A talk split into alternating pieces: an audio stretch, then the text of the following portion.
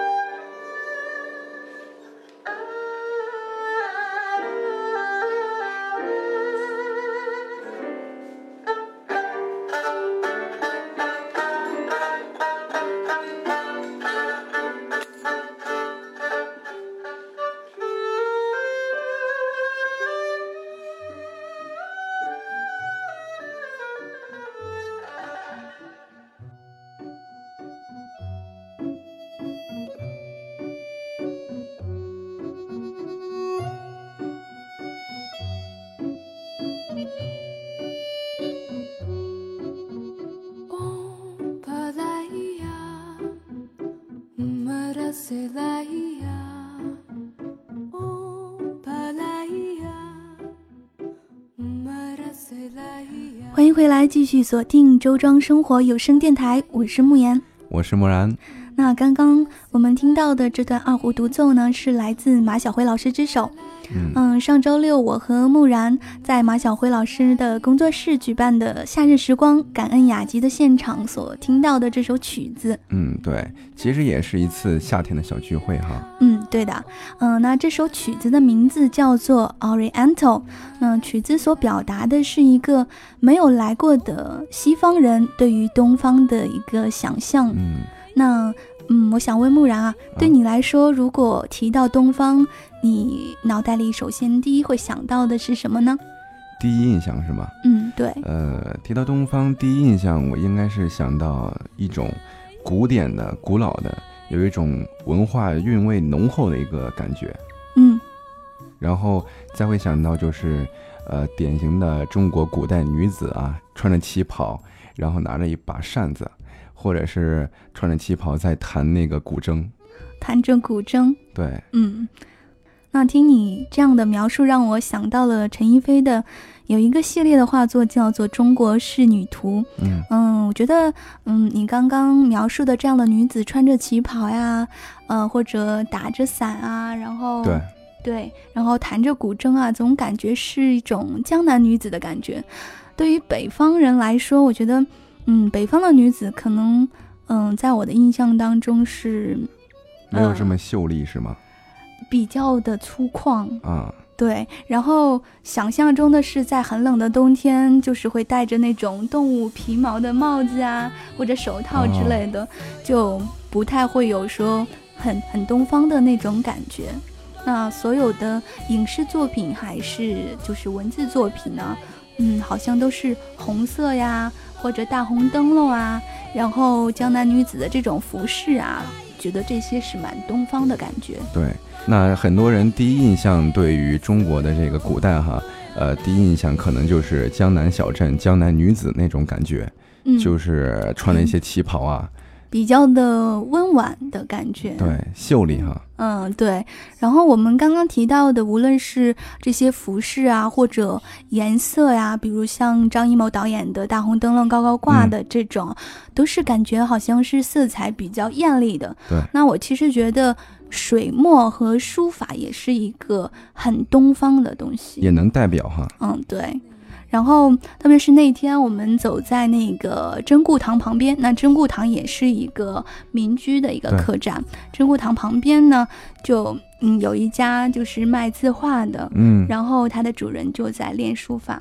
啊，就是当着嗯，呃所有人面在练是吗？对。然后夏天特别热呢，然后那个墨香就很浓郁。就会飘过来。对，然后我突然觉得这种味道还是蛮好闻的。嗯嗯。那说到这个墨哈，其实我也是挺有感触的。小时候呢，我就是跟我的爷爷奶奶住在一起，嗯，然后我爷爷是一个老师，然后他就是呃很喜欢写毛笔字，嗯然后家里也是有很多的那种墨啊、宣纸啊。小时候那时候我大概是呃四五岁的样子，然后就跟他一起学毛笔字。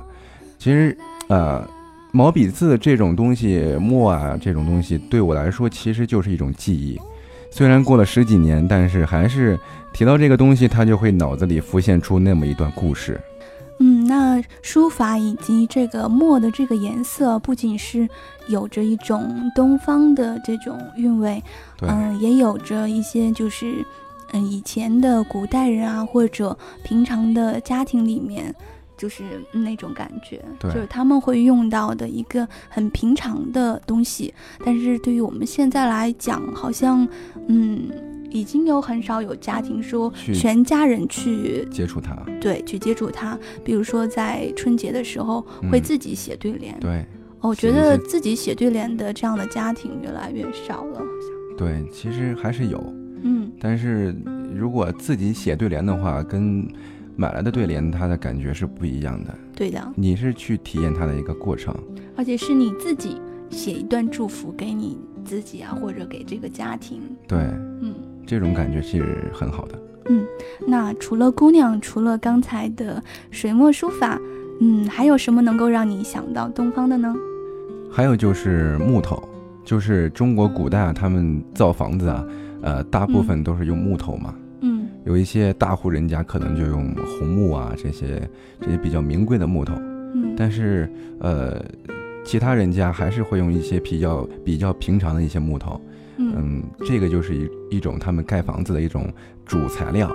其实这个木头，还有一些木床啊，还有一些木质的椅子啊，其实就是一种呃呃一种活化石吧。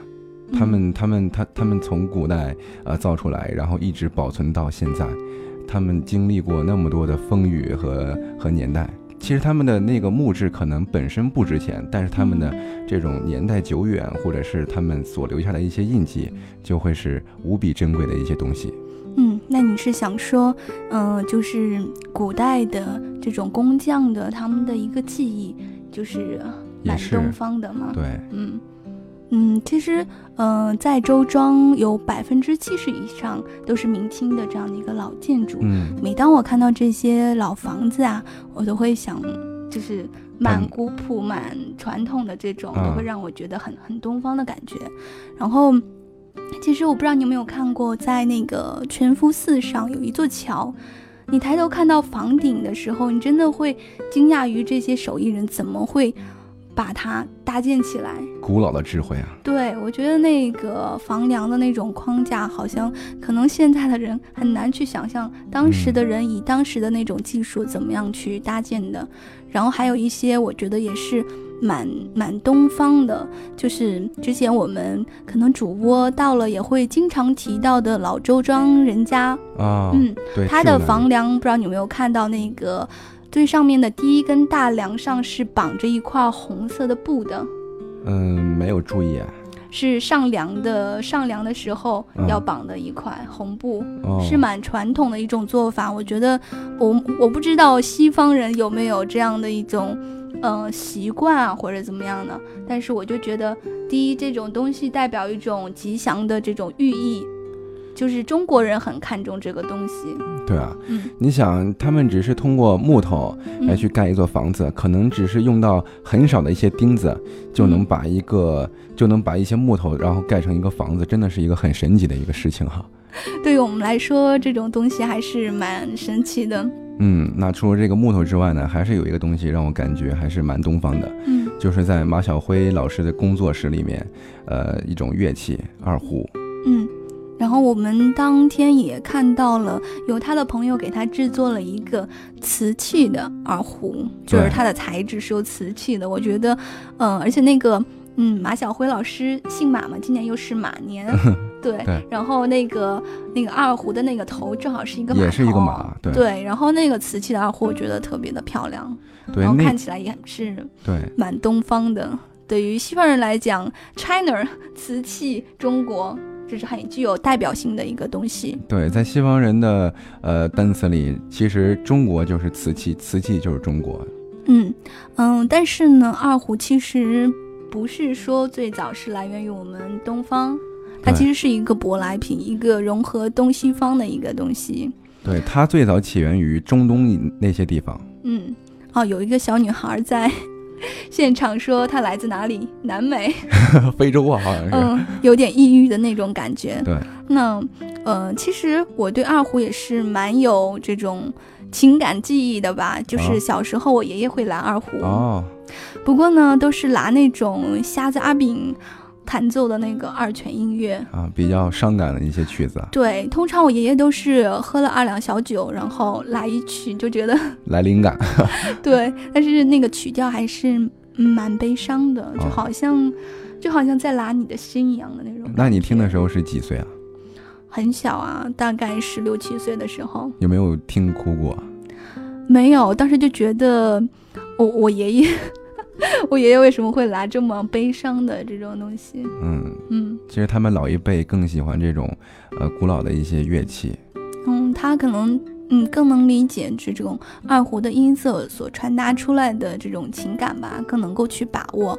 那其实二胡不仅有这么悲伤的这样的一个性格，它也可以嗯很欢快、很女性化的。对，它可以完全驾驭各种的。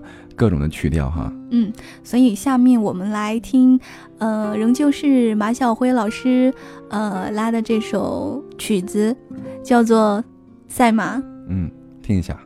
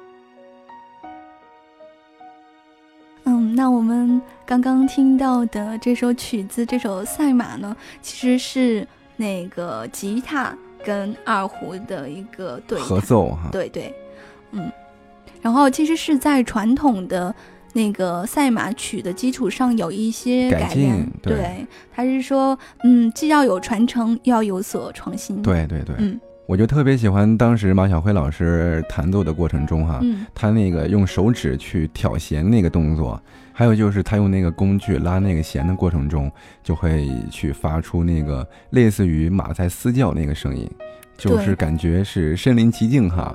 对。然后我当时真的就被震惊到了，嗯我，脑袋里会浮现出，好像是在荒漠，然后一群的马，然后在吠叫的那种感觉，啊，然后就是很很多的有画面感，对，然后惹起很多的很多的这种灰尘，对，然后那个场景特别的，好像特别的宏大，嗯，然后又有点像梦境的感觉，然后我一下穿入到穿越到了那个时候，对，然后你又回来看到一个，这是一种在一个东方的一个乐器和一个西方的一个乐器在合作的过程中所表达的一个情感，对，然后感觉他们之间，特别是在马肺的那一段，好像是在呃进行一种对话，嗯，嗯，然后我觉得马晓辉老师在演奏的时候也特别的有魅力，台风挺好，嗯，对，真的很棒，然后你会觉得，嗯，当一个人在专注一件事情，呃，投入这件事情的时候，特别的好。对，他也说，就是他每次演奏的时候，无论是演奏之前他的情绪是怎么样的，但是一旦进入演奏，一旦拿起这个，二胡，对他就会好像是说在进在和自己进行一次对话，在和自己相处。而且他还说，其实这个二胡这个乐器，它其实是很挑人的，也是你要去挑它。就是他他自己也说，其实一把二胡，如果你没有经过一个两年的去一个拉练的话，其实是很难上手的。嗯，对，当天这个新的这把瓷器的二胡，嗯，嗯、第一次演奏，但是声音都是我觉得还是不错的。对，对，然后那个马晓辉老师，嗯、拉了一首 G 弦上的咏叹调，也是跟我以前所听到的钢琴版的不太一样。对，也是通过二胡给你表达一个另外的一种意境哈。嗯，用东方的表达方式，对，表达出了一种东方之美。对格外的这种古典。那其实当天现场演奏了很多的曲子，呃，那有一些其实是三种乐器的融合。对，嗯，第一个就是我们谈到的这个二胡，还有一种就是钢琴。嗯，对。然后那个二胡，嗯，它的声音的音色总会让人觉得是好像是蕴藏着一种天地之间的这种人情一样的，对，有一种故事的一种情情感在里对，很走心。然后这个钢琴呢，我觉得，嗯、总是很像流水的感觉，像周庄的水吗？就很清澈那种那种感觉。对，它是流淌着的对，那流动种温柔之水哈。。对，然后还有就是吉他了。对，还有就是吉他。其实当时我在现场看到他们三个乐器在一起演奏，嗯呃，二胡和钢琴在一起的话，还是还是可以搭在一起的。但是当我看到这个吉他的时候，其实我是有一点担心的，因为我是呃也是弹吉他，也是会一点弹吉他。嗯，他那个吉他其实是民谣吉他，你知道吗？然后我嗯看到之后，也是跟那个弹吉他那个是老外哈，嗯然后跟他在交谈，然后，然后他说这个呃，其实吉他和这个两种乐器在一起，也是呃通过一种民谣的一种感觉，也是通过这个吉他的这个音色，也是传递出除这两个呃乐器本身的音色之外的另一种感觉。那么看到他们三个乐器，然后演奏出来，真的是一种。呃，前所未有的，让我从来没有见过的那种那那种声音在环绕自己的耳朵里，你知道吗？嗯，然后所以他们开场的第一曲就呃做了一首《绿袖子》，对，对，就是嗯蛮民谣的那种感觉。嗯，那在雅集的现场的第一首曲，嗯，他们就一起演奏了那首《绿袖子》，嗯，我觉得就是蛮舒缓的。西方式民谣，也是一种民谣风。嗯，对对，然后通过这个民谣吉他透出来之后，也是非常的好听。嗯，那么其实，在周庄这种古镇中啊，嗯，其实我挺喜欢吉他的，嗯因为民谣吉他它所传递的就是那种比较舒心的一种感觉。嗯，那么在周庄这种小镇中，就是比较安逸的生活方式嘛，嗯，然后听这种曲子就会感觉非常的惬意和和舒适。所以欢迎广大文艺青年、爱民谣的人士都可以过来来周庄寻找这种灵感和感觉。嗯，那今天的时间也差不多了，木然有没有特别要推荐的民谣歌曲给大家呢？嗯，就推荐一首赵雷的歌吧，嗯，《南方姑娘》。南方姑娘送给大家。嗯，那我们就听着这首歌曲来结束我们今天的节目吧。嗯，好，本期节目就是这样了。这里是周庄生活有声电台，我是慕言。我是木然，做一万个梦，不如步入一种生活。生活听听看，我们下期期再。见。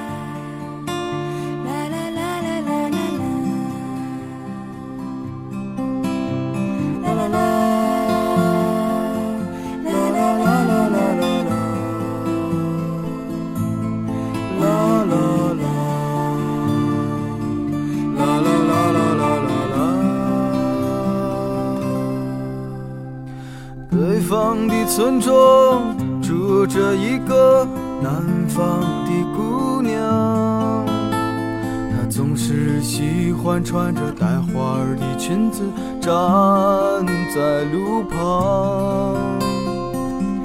她的话不多，但笑起来是那么平静悠扬。她柔弱的眼神里装的是什么？是思念的忧伤。南方的小镇，阴雨的冬天，没有北方冷。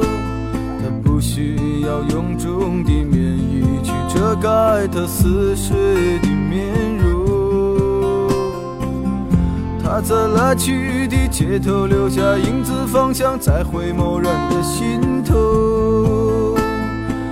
眨眼的时间，方向已飘散，影子已不见。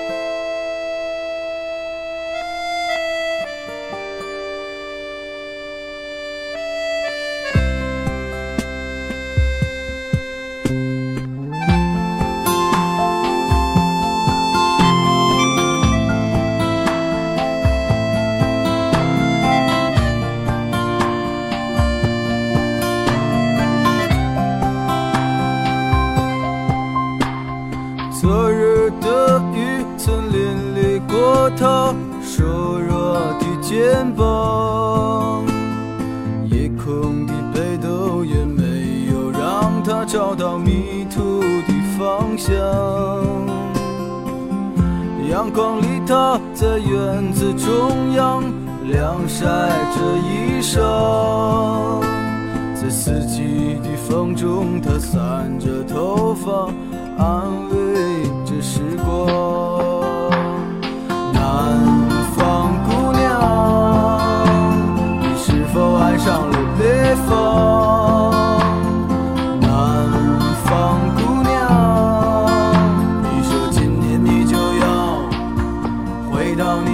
家乡。